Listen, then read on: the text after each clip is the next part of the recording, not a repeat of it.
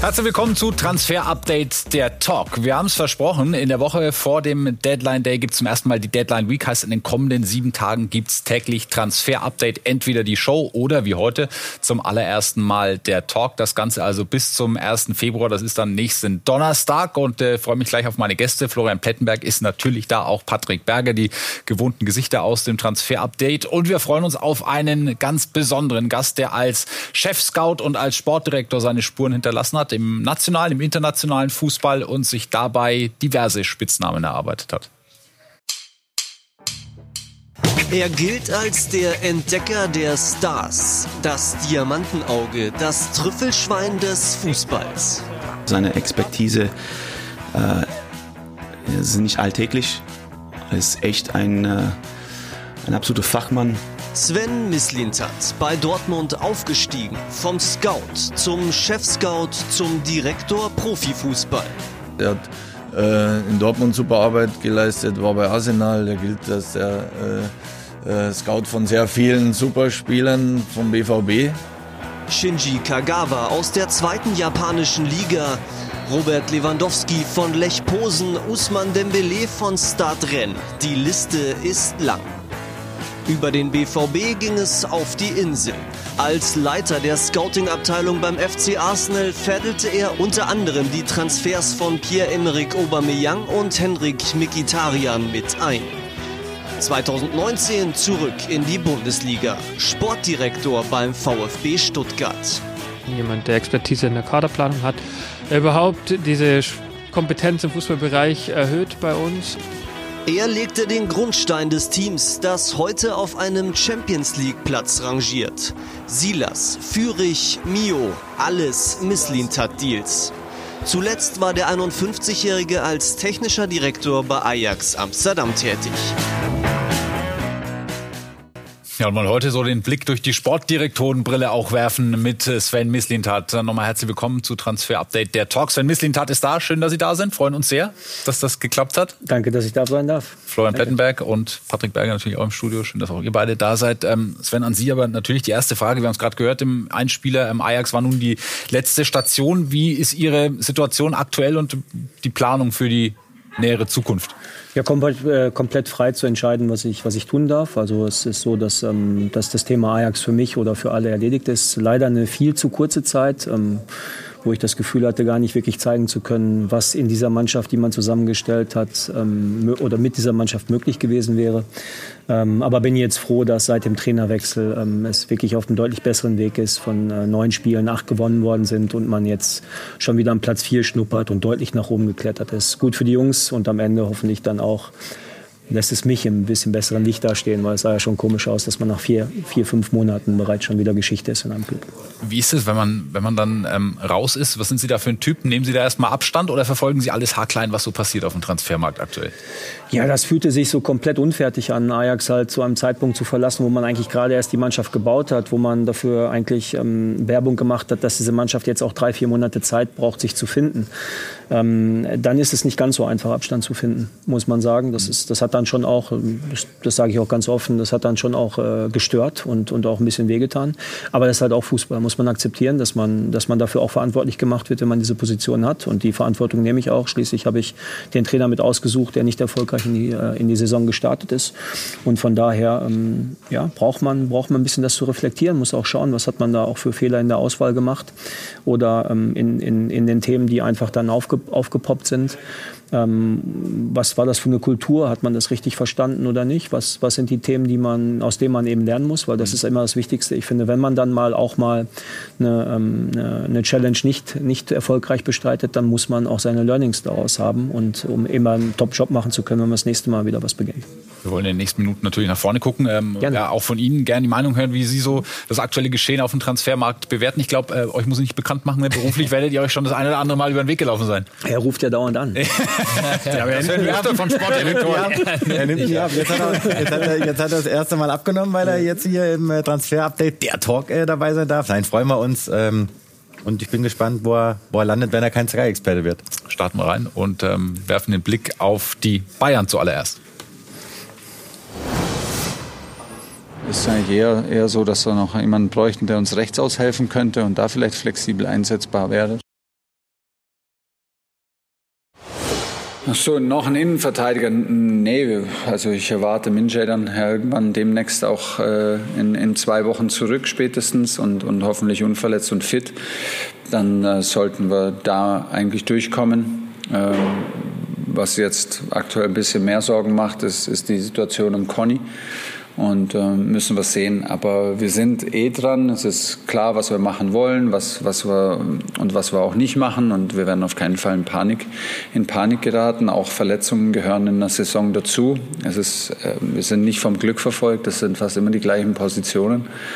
Und, äh, und trotzdem werden wir unsere Strategie jetzt nicht wegen äh, Muskelverletzungen über, über den Haufen werfen sagt Thomas Tuchel. Das war die frische Aussage gestern nach dem Spiel gegen Union Berlin. Heute sind wir ein paar Stunden später noch etwas schlauer, was Ausfallzeiten angeht. Ähm, Upamecano wird mehrere Wochen raus sein, bis zu acht, wenn es schlecht läuft. Ja, man müssen mal kurz anders einordnen. Also Upamecano hat eine Muskelverletzung im hinteren äh, Oberschenkel und wird äh, circa zwei bis drei Wochen ausfallen. Äh, richtig harter Bisch hat äh, Konrad Leimer, der wird mit einer äh, mit einem Muskelfaserriss in der Wade, wo auch die Sehne betroffen ist, äh, von sechs bis acht Wochen hören wir äh, aus Ausfallzeit wird ihn treffen. Also er wird bis zu acht Wochen raus sein. Das ist natürlich für die Bayern herber Schlag. Thomas Tuchel hat es gestern auf unsere Frage ja gesagt. Äh, Konrad Leimer äh, bereitet ihm gestern Abend schon die größten Bauchschmerzen. Kimmich angeschlagen, soll am Wochenende auch nicht spielen gegen Augsburg. Masraoui immer noch nicht topfit beim Afrika Cup und das hat jetzt eben zur Folge, dass die Bayern wieder aktiv sind, wieder aktiv sein müssen. Christoph Freund wir arbeitet äh, mit Hochdruck dran, dass Neuzugänge kommen. Gestern hat Thomas Tuchel gesagt, ja, nee, aber das macht er natürlich auch bewusst, wenn Thomas Tuchel sagen würde, wir brauchen was, setzt das den Preis wieder hoch. Ist das ein bewusstes Mittel, das man dann auch mal einsetzt, also Aussagen in die Richtung zu treffen, um ja, Preise nicht noch höher zu treiben? Ja, ist schlau auf jeden Fall. Also man sollte seine, seine Interessenslagen nicht unbedingt immer kundtun. Auf der anderen Seite ähm, erfährt der Club ja, von dem man kaufen will, es irgendwann und dann ist die Verhandlung eh die gleiche. Also ähm, ja und nein.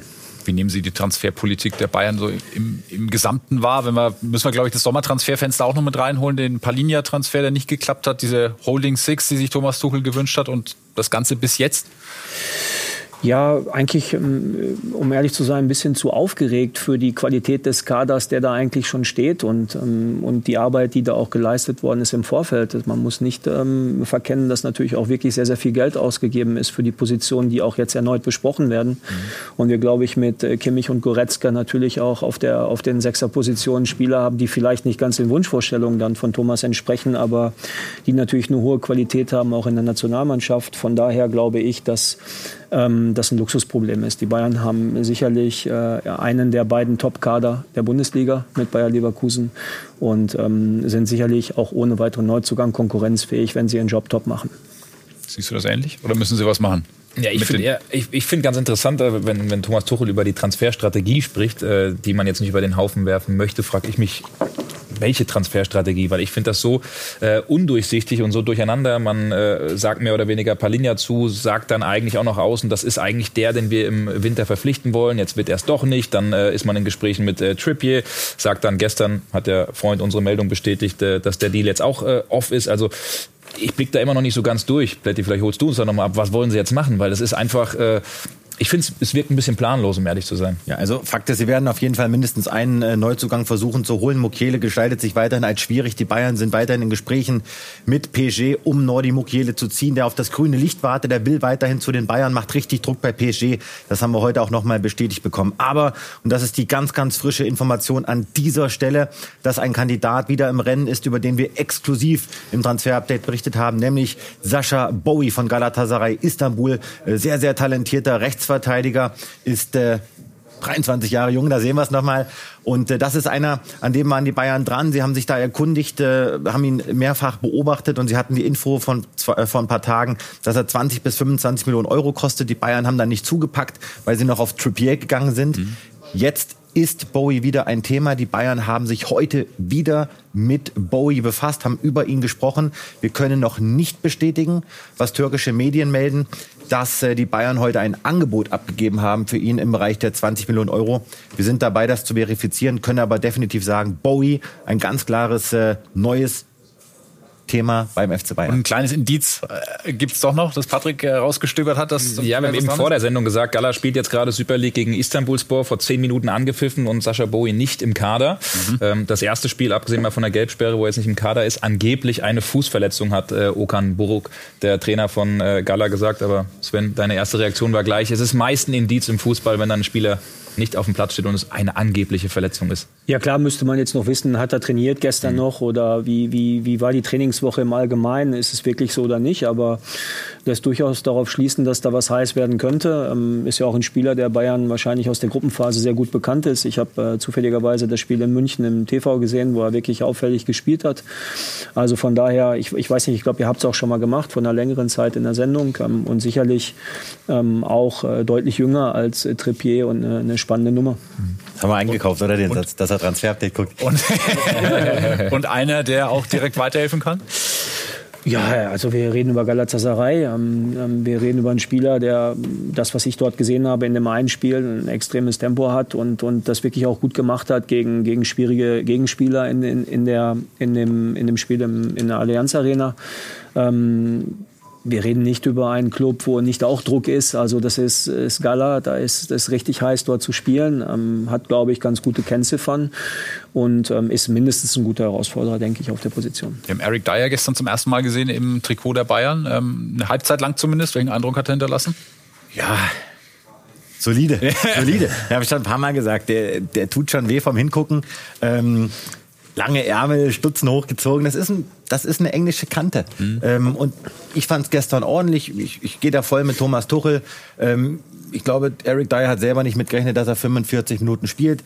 Gestern ist er ins kalte Wasser reingeworfen, ist sicherlich am Samstag spielen die Bayern ja äh, in Augsburg, ja. sicherlich ein Startelf-Kandidat.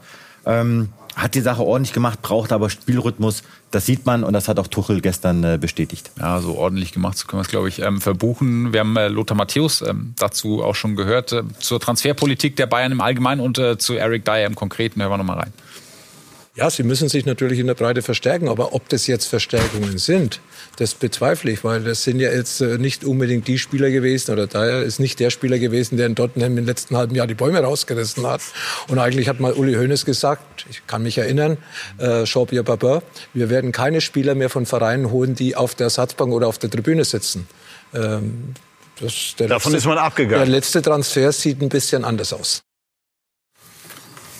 Wir waren den ganzen Tag dabei, auch äh, nochmal reinzuhorchen und zu verifizieren, ob was mit äh, Mitchell Weiser vielleicht geht. Äh, wird auf der einen Seite so ein bisschen belächelt, aber ich, ich sehe das Thema, ich sehe das Thema durchaus naheliegend. Äh, Mitchell Weiser kennt den FC Bayern, Vertrag läuft aus, hat gegen die Bayern jetzt gezeigt, was er kann. Äh, Wolf Fuß hat über ihn gesprochen, hat gesagt, warum nicht mal drüber nachdenken, ihn einzuladen zu Julian ja. Nagelsmann. Ähm, gab aber heute, das können wir sagen, zumindest mal keinen Kontakt. Aber das wäre einer gewesen, wo ich nach, nachvollziehen hätte können, wenn sie da draufgehen. Der ist für einen schmalen Taler zu haben, aber haben sie noch nicht gemacht. Ich gebe beide Namen noch mal kurz an Sven. Ähm, Eric Dyer, ein Bayern-like-Transfer, ja oder nein? Bringt er die Mannschaft vorwärts? Und dann nehmen wir Mitchell Weiser. Was halten Sie von dem Gedankenspiel? Ja, bei Erik ist es so, da muss man wissen, was er für eine Rolle spielen soll. So, da Bayern natürlich extrem viel Geld ausgegeben hat für drei absolute Top-Innenverteidiger in den letzten Jahren, ich glaube zusammengerechnet knapp 200 Millionen, ist es vielleicht ganz sinnvoll, wenn man hier mit Erik jemanden dazu nimmt mit einer gewissen Erfahrung, der dann eben auch die Rolle der Vier akzeptieren kann, weil, wenn man ihm das klar gesagt hat und dann aber auch eine gewisse äh, Qualität trotzdem einbringen kann, die man benutzen kann. Von daher vielleicht eine sinnvolle äh, Verstärkung in der Breite.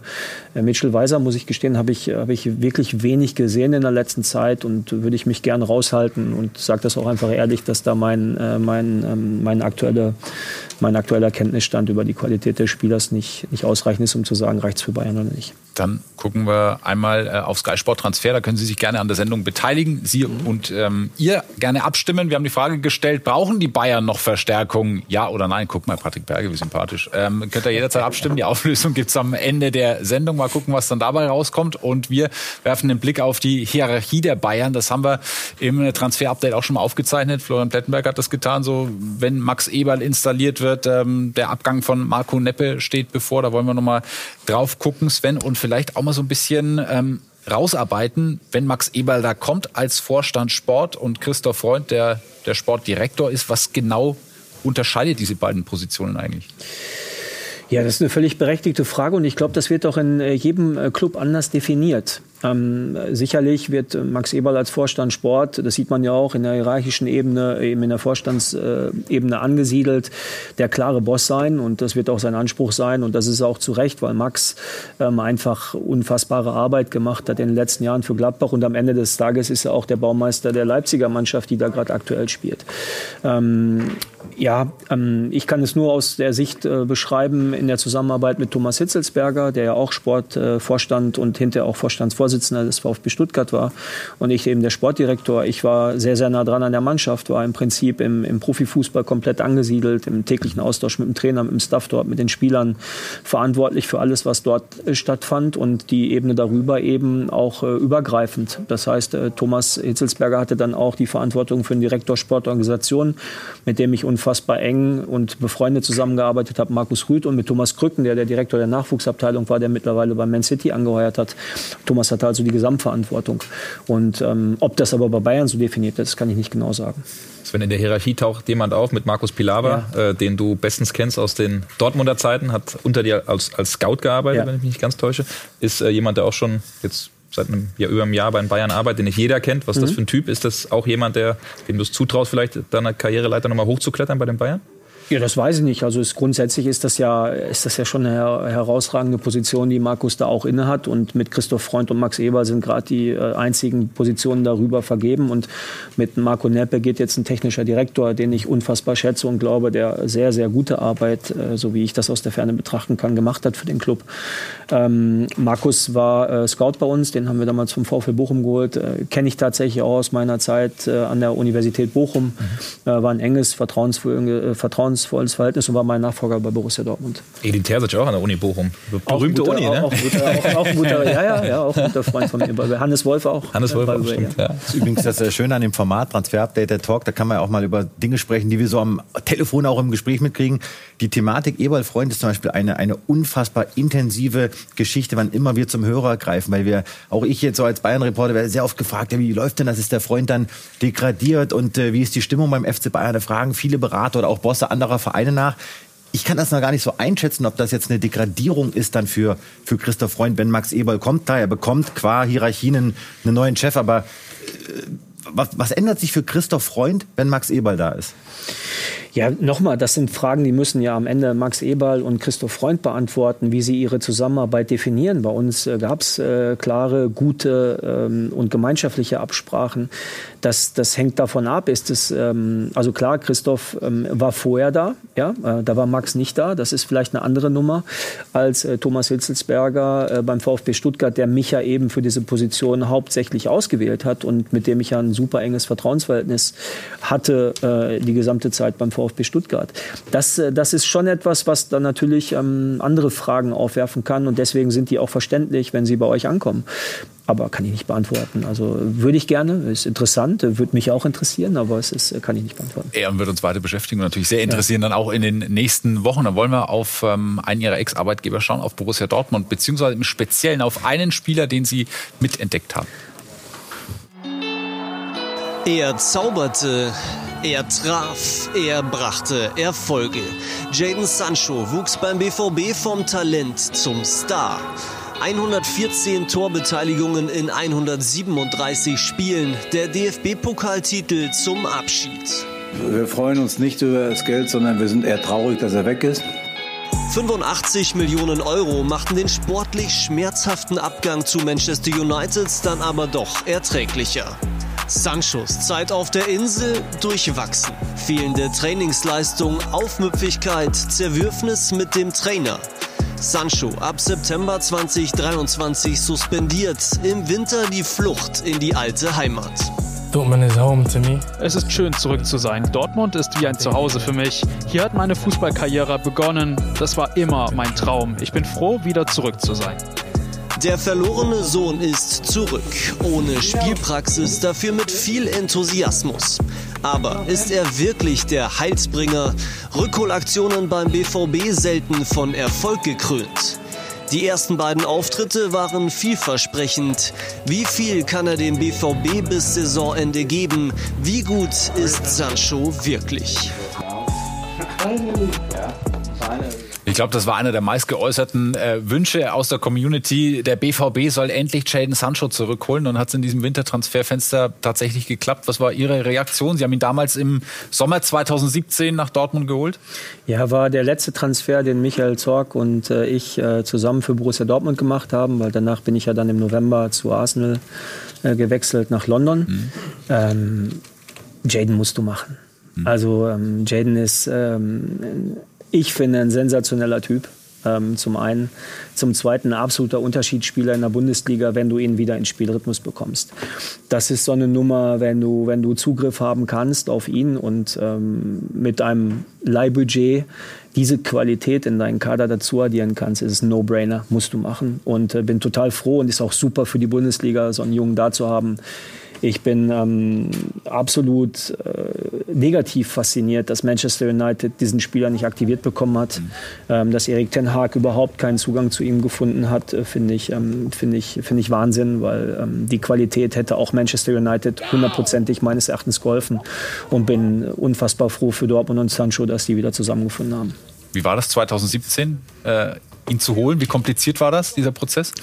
Das war ähm, von, von Anfang an ähm, eigentlich ja, absolut vertrauenswürdige, tolle Gespräche mit ihm und seiner Familie und seinem Berater, die ähm, dadurch, dass Usman Dembele ja schon vorher dort war ähm, und er ja im Prinzip so in seine Fußstapfen trat, mhm. ähm, einfach eine ganz, ganz tolle, tolle Geschichte auch, wenn natürlich wir harte Konkurrenz hatten, unter anderem mit, ähm, mit dem FC Bayern zu dem Themenkomplex, die versucht haben, dann noch relativ spät einzugreifen. Aber auch das zeigt Jadens äh, absolute Qualität und auch sein, äh, seine Persönlichkeit, äh, hat nicht eine Sekunde drüber nachgedacht. Was heißt spät einzugreifen? Das war so wie so ein Kopf-an-Kopf-Rennen vorstellen am Ende oder wie, wie war das? Ja, das war, ja, das war ein sehr später Einstieg. Ich glaube, nochmal mit maximalem Effort der Bayern äh, am Deadline Day, aber das war, war eine angenehme Nummer und Michael und ich äh, fanden das ganz angenehm, dass Jaden vor allem auch ohne mit der Wimper zu zucken äh, einfach ganz klar äh, auf, auf Linie geblieben ist und äh, sein Commitment äh, komplett gezeigt und gehalten hat. Was ist das? So stelle ich mir Transfermarkt dann vor, oder? Ja, aber, aber das, ist, ja, das aber, macht schon Spaß. Aber ja. wie, wie läuft es ab? Also wir reden ja hier vom, vom Hijacken. Ja? ja. Will noch mal einer reingrätschen. Ihr wart da mit dem, mit dem Jaden Sancho Spielermanagement, wart ihr schon zu? Und ab, wo habt ihr mitbekommen oder die Info bekommen, dass die Bayern dran sind? Ist dann die Familie ja, informiert worden oder wie lief das ab? Ja, das, das kann ja, ich glaube, ihr habt ja Michael Reschke nächste Woche hier, das kann der dann erzählen, wie sie das genau, äh, wie sie das genau gemacht haben. Timing, aber, ne? aber, wir haben, äh, wir haben, ähm, ja, wir haben einfach ein sehr gutes Verhältnis von Beginn an zu ihnen gehabt und sehr offen und es war einfach völlig klar, dass das, dass das keine Option für Jaden war und nochmal, ähm, ich weiß, dass auch ab und zu immer ähm, darüber gesprochen wurde, auch hier, das dann aber Kritik dann zum ersten Mal jetzt an euch, äh, was, was Jaden alles gemacht haben soll bei Manchester. Ich glaube, dass der Junge äh, ein absolut gutes Herz und eine brutale Persönlichkeit hat und ähm, sicherlich ist er auch jung und kommt vielleicht auch mal eine Minute zu spät, aber ich glaube, das wird viel zu heiß, äh, heiß äh, thematisiert sehr häufig und ähm, ja, ich bin, ja. ich finde es super für die Bundesliga, dass der wieder äh, in unseren Stadien spielt. Es sind erst zwei Spiele, aber man hat bei ihm so dieses äh, ja, Heimkommen-Gefühl irgendwie, dass da mitschwingt. Ähm, Patrick, wir haben noch einen weiteren Input von der Insel beim BVB, Ian Marzen, der so ein bisschen das Gefühl vermittelt, als wäre er schon ein, zwei Jahre da. Ja, total. Also gleich eingeschlagen. Ich muss sagen, Rami Benzebaini, der muss sich ganz schön strecken, wenn er zurückkommt vom Afrika Cup. Sind ja mit Algerien ausgeschieden, hat jetzt auch nicht so die Top-Performances gehabt. Ähm, klar, es waren jetzt zwei Spiele gegen Darmstadt, gegen Köln, mit dem nötigen Respekt vor den beiden Mannschaften. Das ist natürlich jetzt noch nicht die Kragenweite, an, an der er sich auch messen lassen muss, aber du siehst halt, dass der eine absolute Pace hat, dass der auch mal Flanken reinbringt. Das war das große Problem beim BVB, dass du vorne mit Füllkrug jemanden drin hast, aber irgendwie nie so die Flankengeber da waren ein, zwei tolle Diagonalbälle gespielt auf Donny Malen, die sich ganz gut verstehen. Also das ist, muss ich sagen, Stand jetzt auch echt eine gute Verpflichtung. Und da bin ich gespannt. Ich weiß nicht, wie du das siehst. Er hat eine Ausstiegsklausel, 35 Millionen im Sommer, ähm, wie wir das erfahren haben.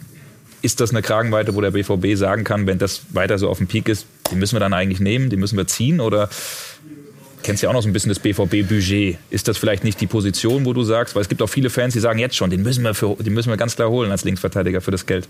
Ja, lass mal eins nach dem anderen einordnen. Ja. Erstens glaube ich, dass sie damit ähm, zwei unterschiedliche Profile auf der Linksverteidigerposition haben. Mit Rami, der auch meines Erachtens ein unfassbar guter Zocker ist, mhm. der gut am Ball ist, der für einen Außenverteidiger eine sehr hohe Torgefahr in der Bundesliga für Borussia Mönchengladbach gezeigt hat. Ich glaube mit 26, 27 Toren in 100 Spielen, das darf man nicht vergessen. Und, Und ein besserer Zweikämpfer, ne? Auch als ja, Marzen, und, oder? Und, und der darf auch mal ankommen bei Borussia Dortmund, mhm. weil das ist auch viel im Umbruch gewesen. Und es ist immer so, dass wir mhm. nach drei, vier Monaten mhm. schon Spiele abschreiben. Ich finde, das sollte man zu dem Zeitpunkt mhm. absolut nicht tun.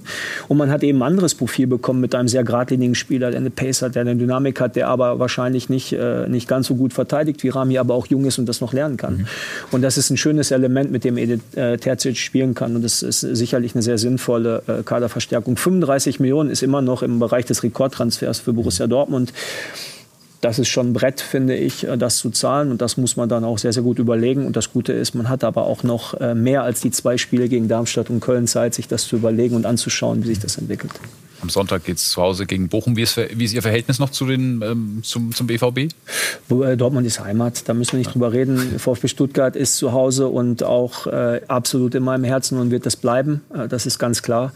Und da ist auch eine ganz hohe Identifikation mit der Mannschaft. Bin jetzt auch am, am Samstag werde ich gegen äh, Red Bull äh, im Stadion sein. Ja, da sieht man es. Äh, und, ähm, und die Verhältnisse zu Borussia Dortmund sind, sind nicht eingerostet. Nein, wir können, mal, wir können mal in dieses Bild reinhören. Ja. Okay. Reinhören. Das tut mir persönlich schon auch ein Stück weh, weil ich auch einen Fehler freimütig einräume. Und wir sind ja nicht nur dazu da, um mögliche Erfolge zu feiern, sondern wir müssen auch mit Fehlern und Fehler passieren ja normal selbstkritisch einräumen. Und ich persönlich habe hier die Gesamtverantwortung und werde mich da auch nicht in keinster Weise rausstehlen. Aber es war mein persönlicher Fehler, das räume ich ganz deutlich ein, es zugelassen zu haben, dass der Sven Mislitat, ein so verdienter Mitarbeiter von Borussia Dortmund, anderthalb Jahre so behandelt worden ist. Das war mein persönlicher Fehler, aber da stehe ich auch zu.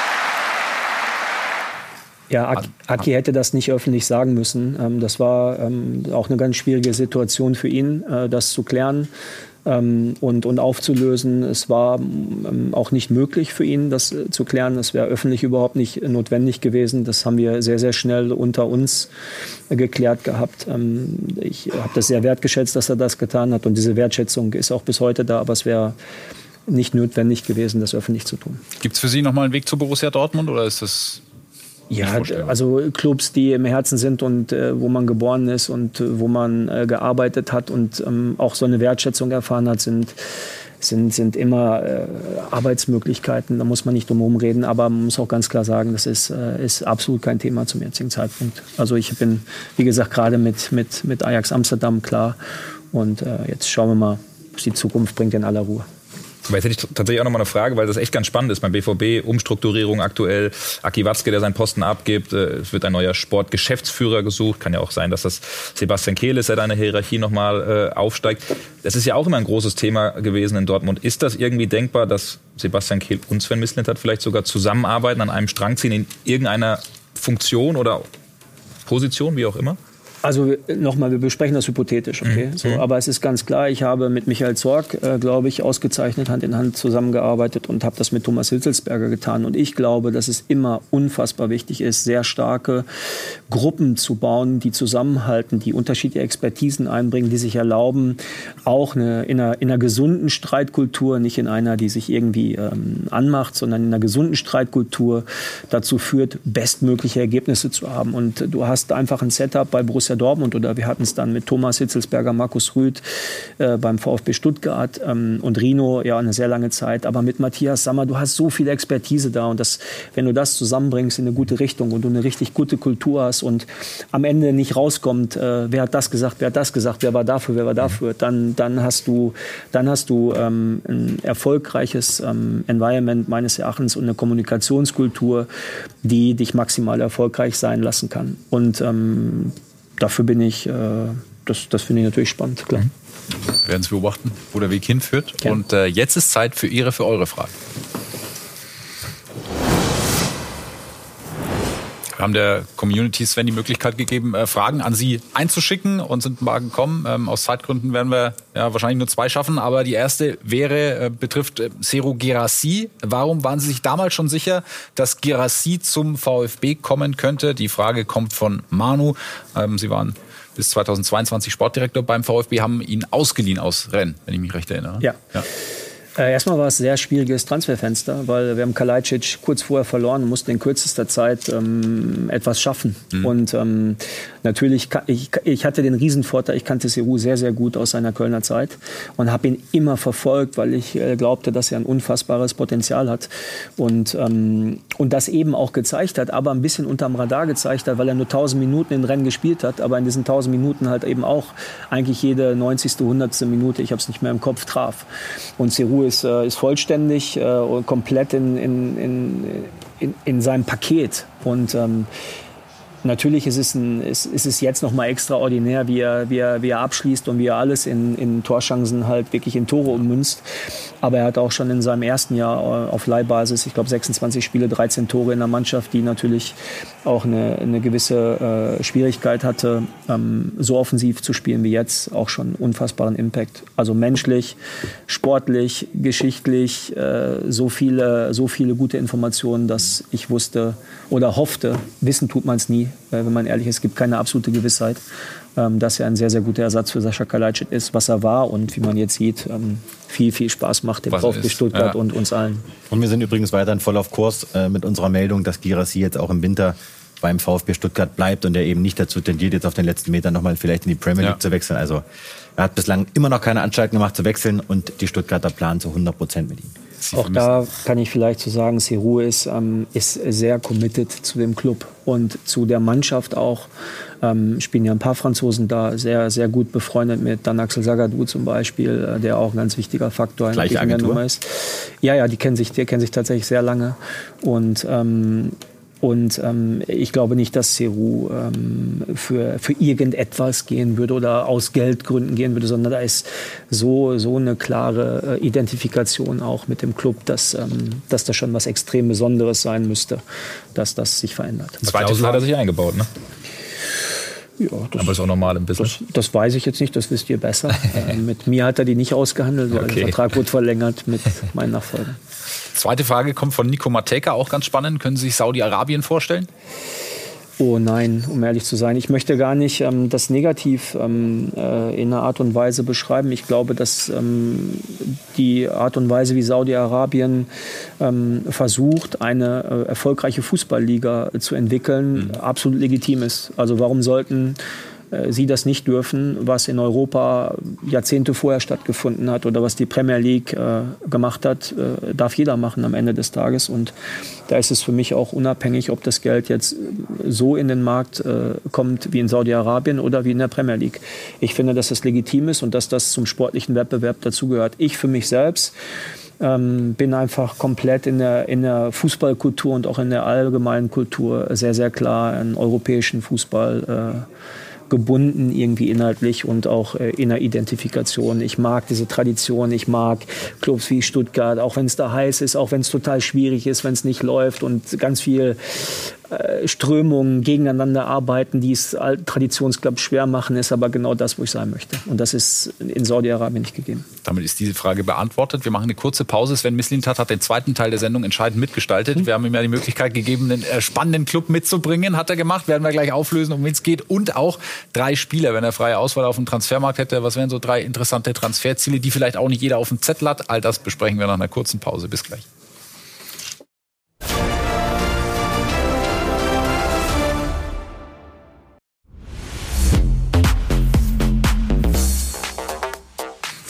So, da sind wir schon zurück bei Transfer Update, der Talk zum allerersten Mal. Sven Mislintat ist weiter unser Gast, neben Patrick Berger und Florian Plettenberg. Ähm, eine schöne Runde bislang. Ähm, wir haben eine ganz neue Info, eine frische Information zu Hugo Ekitike. Flo, wir wollen natürlich auch die, das aktuelle Geschehen nicht vernachlässigen. Genau, und äh, Eintracht Frankfurt schreitet voran, das haben wir euch immer berichtet. Eintracht Frankfurt will Hugo Ekitike definitiv ziehen in den nächsten Tagen. Bahoya haben sie gestern noch eingetütet, einer, der die zweite Spitze geben kann, aber auf dem Flügel auch unterwegs ist. Aber der hat nichts mit Ekitike zu tun. Die Frankfurter sind sich mit dem Spieler einig. Saß ja Wochen, Monate lang auf der Tribüne bei PSG, hat aber trotzdem ein unfassbares Potenzial, welches auch Markus Krösche sieht. Und wir können sagen, dass es heute tatsächlich ein schriftliches Angebot gab, das Eintracht eingereicht hat bei PSG. Auch die Kollegen von Bild Frankfurt berichten darüber. Eintracht Frankfurt bietet eine Laie mit einer Kaufoption derzeit im Bereich der 15 Millionen Euro. PSG hat das Angebot jetzt erstmal zurückgewiesen. Sie wollen noch ein bisschen mehr raushandeln bei der Kaufoption, wollen ungefähr im Bereich der 20 Millionen Euro landen.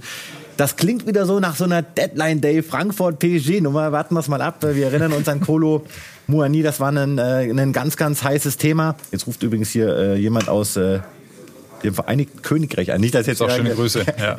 ähm, Vielleicht wollen, nein. Also Frankfurt ist an, wird ein, wird, ein, wird ein harter Poker, aber ich bin davon überzeugt, Frankfurt äh, wird da eine Einigung erzielen mit PSG, auch weil der Spieler jetzt ganz klar zur Eintracht will, hat bereits gesagt, ich verzichte auf vier Millionen Gehalt, damit ich mit drei ins Gehaltsgefüge passe. Das Gefühl, Hugo Ekitike ist mittlerweile länger im Transfer-Update dabei als du, aber wir werden es natürlich richtig. bis zum Ende durchbegleiten. So, und jetzt kommen wir auf die drei Transfertipps von Sven Mislintat.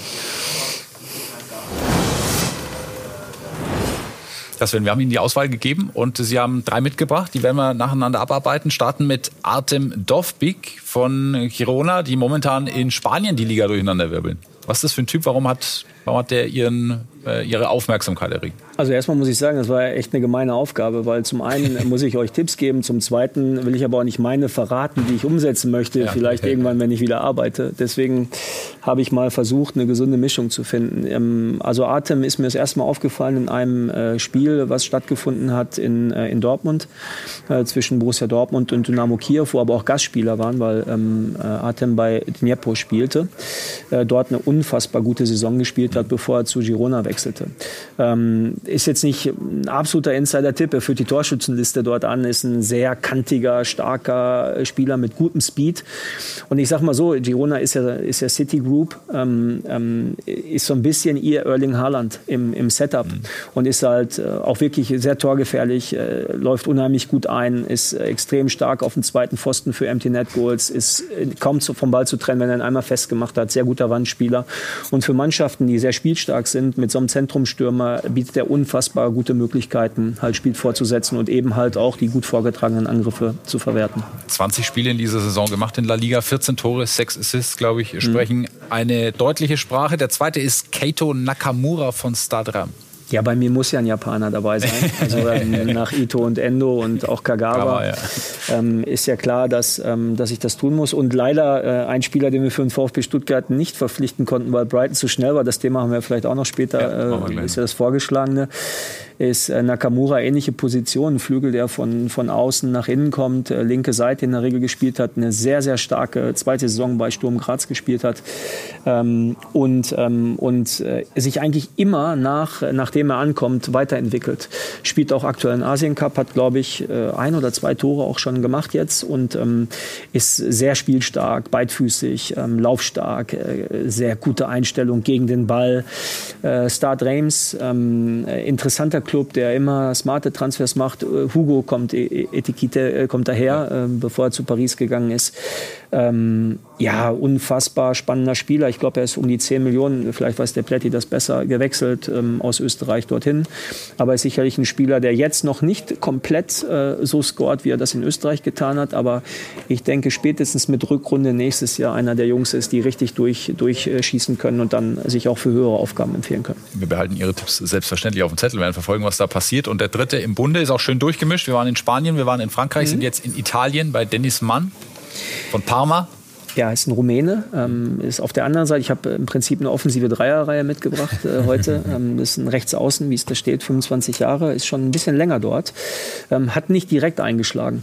Ähm, aber es ist ganz interessant, der Sportdirektor, der mittlerweile nicht mehr da ist, Ribalta, glaube ich, hat ihn geholt, der sehr darauf geachtet hat, eine sehr spielstarke Mannschaft zusammenzustellen und nach einer gewissen Entwicklungszeit, auch da Parallelen vielleicht zum VfB Stuttgart, ähm, spielen den unfassbar gute Saison äh, in, einer, in der Serie B und ähm, er ist einer der Spieler, Linksfuß, äh, kann außen, innen, aber auch eine Vision eines Zehners, gutes Tempo, eins gegen eins, aber auch im, im linker Play, im, im Doppelpass, äh, komplett, komplett spannendes Profil. Profil, glaube ich, für viele, viele Clubs, ohne jetzt genau zu wissen, wo das finale Limit für ihn ist. Er ist auch schon 25, aber ist einer der absoluten Unterschiedsspieler bei AC Parma im Moment in der Kampagne aufzusteigen und bin mir sehr sicher, dass er einen Impact haben wird in der Serie A, wenn sie aufsteigen. So, und dann fehlt noch was aus England und da haben sie uns einen ganzen Club mitgebracht. Wir schauen auf Brighton in den nächsten Minuten. Ja, ich habe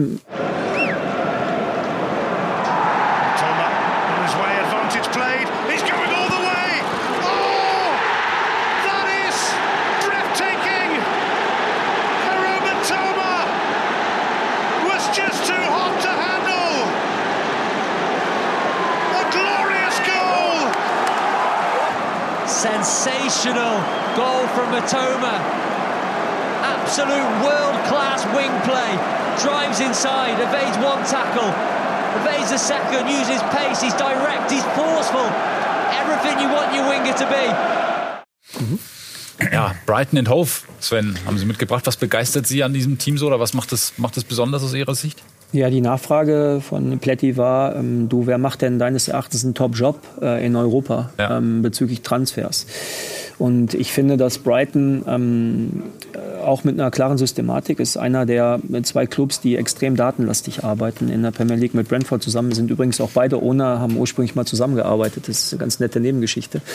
Und ich glaube, der eine sagt dem anderen nach, äh, sie hätten sich gegenseitig die, die Algorithmen, äh, aber ich weiß nicht, ob es stimmt, aber es, es gibt so, so Gerüchte darüber. Ähm, ich glaube, hier kommt vieles zusammen. Also Brighton hat schon, äh, bevor Roberto De Cerbi dort Trainer geworden ist, eine extrem gute Transferarbeit gemacht. Und auch Graham Potter hat das ja schon wirklich in, äh, in sehr, sehr gute Ergebnisse umgesetzt, wo er mit belohnt wurde, dann zu Chelsea eben äh, zu gehen als Trainer. Aber mit der Ankunft von Roberto De Cerbi hat sich das Spiel von Brighton komplett in eine Ballbesitzmannschaft verändert. Das ist eine der spektakulärsten Spielarten. Pep Guardiola schwärmt unfassbar über ihn. Und wenn man Brighton-Spiele sieht, weiß man warum. Mhm. Ähm, nicht nur, dass die Spieler sich unter ihm verbessern, sondern auch die Potenziale, die dort einfach ähm, verpflichtet werden, sind da. Und wir haben jetzt drei dort mitgebracht. Der eine ist äh, Mitoma, den ich schon erwähnt habe. Ähm, der zweite ist João Pedro, den sie von Watford für ca. 35 Millionen geholt haben. Und Enciso aus, wenn ich mich recht erinnere, Paraguay Libertad für 10, 11 Millionen. Das sind Jungs, die sie tatsächlich für ja relativ kleines Premier League Geld, Mitoma 5 Millionen, in, in Cisio äh, um die 10 Millionen, João Pedro, okay, das ist 35 schon Brett, aber es ist ihr Top-Transfer und sie mussten ja auch wirklich ersetzen.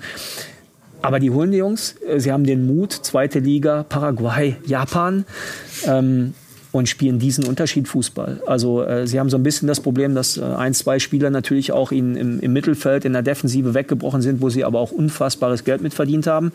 Aber gerade Caicedo ist ja ein ganz ähnlicher Transfer, auch aus Südamerika geholt ähm, und zu einem unfassbaren Spieler entwickelt. Und deswegen finde ich, es gehört Brighton als Antwort auf Plettis Frage, wer macht den mit besten Job in Europa dazu aber, und das ist halt auch entscheidend, in der Kombination mit einem Trainer, das gilt eben für Roberto De Cerbi, wie es auch am Ende für Xabi Alonso äh, und Bayer Leverkusen gilt, die ja auch schon mit ungefähr ich, Grimaldo als Top-Neuzugang und Boniface als Top-Neuzugang. Und last but not least war der Grund, dass ähm, Brighton auch mit einer Art Satellitenclub arbeitet, mit Union San Goulas.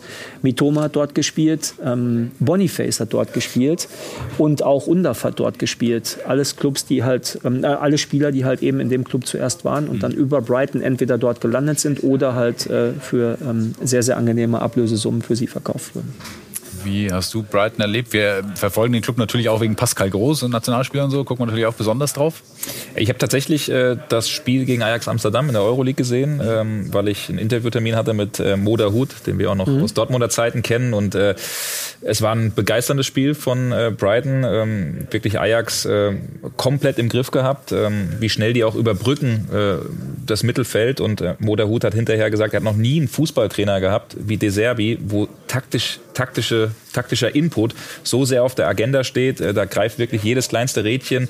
Da ist auf die Sekunde genau sogar getimt, wann eine Pressing-Situation ausgelöst wird, wann es in die nächste Handlung geht. Und äh, das sieht man einfach auf dem, auf dem Platz. Groß, Milner, der Hut, Gilmour, auch ein sehr spannendes äh, Mittelfeld in der Achse. Also das ist echt eine Mannschaft, die richtig Spaß macht. Ja, was diesen Trainer besonders macht, das gucken wir uns gleich an. Pletti hat sich mit äh, Creator in die Analyse gestürzt. Hören erstmal noch äh, Pep Guardiola, Sie haben es angesprochen, Sven, ja. der sich, ja, schwärmen ist fast untertrieben, äh, über Roberto Di Serbi geäußert hat. He's the most, one of the most influential managers in the last 20 years.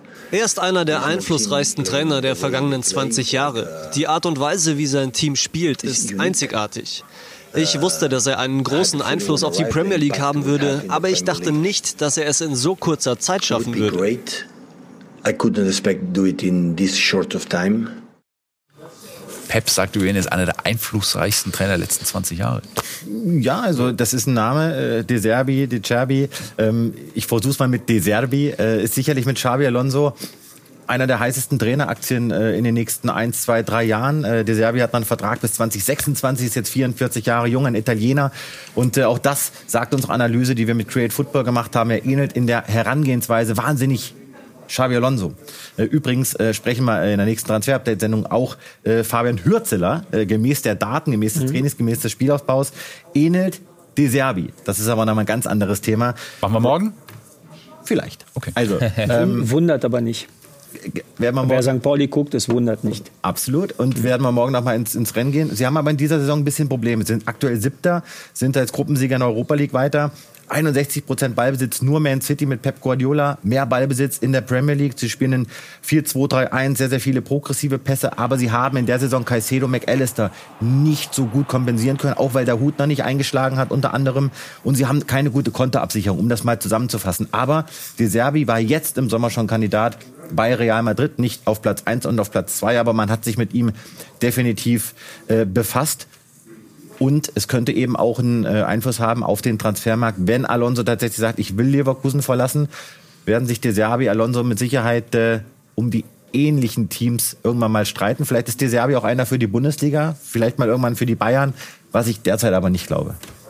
Spannende Trainerpersonalie und vielleicht ähm, eine der ja, kommenden Trainerstars werden wir natürlich auch weiter im Auge behalten. Ich bin Ihnen noch die Auflösung unserer Umfrage schuldig. Brauchen die Bayern Verstärkung, haben wir gefragt, auf Instagram, Sky Sport Transfer, unser Account. Und das ist relativ eindeutig. Aber gut, da muss man natürlich auch die Meldungen von heute berücksichtigen mit Ausfall Upamecano, mit Ausfall Leimer und Kimmich dann auch gegen Augsburg. Das hat da wahrscheinlich großen Einfluss. Also Plätti, wir gehen davon aus, der wird sich in der letzten Woche vor dem Deadline Day noch was tun. Es muss sich etwas tun, ansonsten wird es äh, ganz, ganz eng. Aber es ist natürlich jetzt auch äh, fremdverschuldet, nicht eigenverschuldet. Äh, kein Christoph Freund und kein Thomas Tuchel kann was dafür, dass die Fasern abreißen. Wir sind die ganze Woche für Sie, für euch da. Bis zum Deadline Day gibt's jeden Tag Transfer Update. Morgen die neue Ausgabe Transfer Update, die Show um 18 Uhr. Sven, und dann Sie abschließend die Frage, wie stressig waren Deadline Days für Sie bislang so in der Karriere? Gab's da schon mal richtig äh, Betrieb noch oder war das immer relativ entspannt, weil alles abgeschlossen? Ja, ganz grundsätzlich ist es nicht mein Wunsch, ähm, so spät Spieler zu verpflichten. Aber ähm, gerade wenn man in Clubs arbeitet, wo man viel verkaufen musste, und das war bei Ajax ganz extrem. Also es war ja wirklich so, dass wirklich nahezu alle Leistungsträger zum Verkauf standen, weil man das ähm, Loch aus den nicht vorhandenen Champions League-Einnahmen stopfen musste. Ähm, war es war es doch, äh, muss man das nicht unbedingt haben. Aber es ist nicht der Optimalfall. Optimal ist Wintertransfers eh, äh, sind eher Reparationsarbeit. Ähm, aber ähm, ich finde, ähm, je eher eine Mannschaft zusammen ist, und auch da, wieder Bayer Leverkusen, sehr gutes Beispiel, sehr früh alle, Lothar hat es, glaube ich, gesagt, alle äh, Spieler äh, in der Vorbereitung ähm, hilft. Und deswegen lieber stressfrei, aber die Wahrheit ist, wenn du in Clubs bist, äh, die auch verkaufen müssen, ist es selten stressfrei, weil dann die Großen kommen und beißen.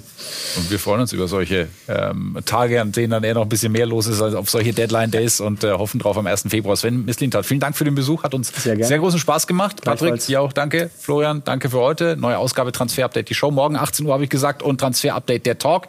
Gibt's nächsten Dienstag, haben wir schon angesprochen, mit Michael Reschke, ehemaliger Manager bei Bayer Leverkusen, technischer Direktor der Bayern und so weiter und so fort. Der wird uns dann Einblicke geben. Danke für heute und äh, schönen Abend.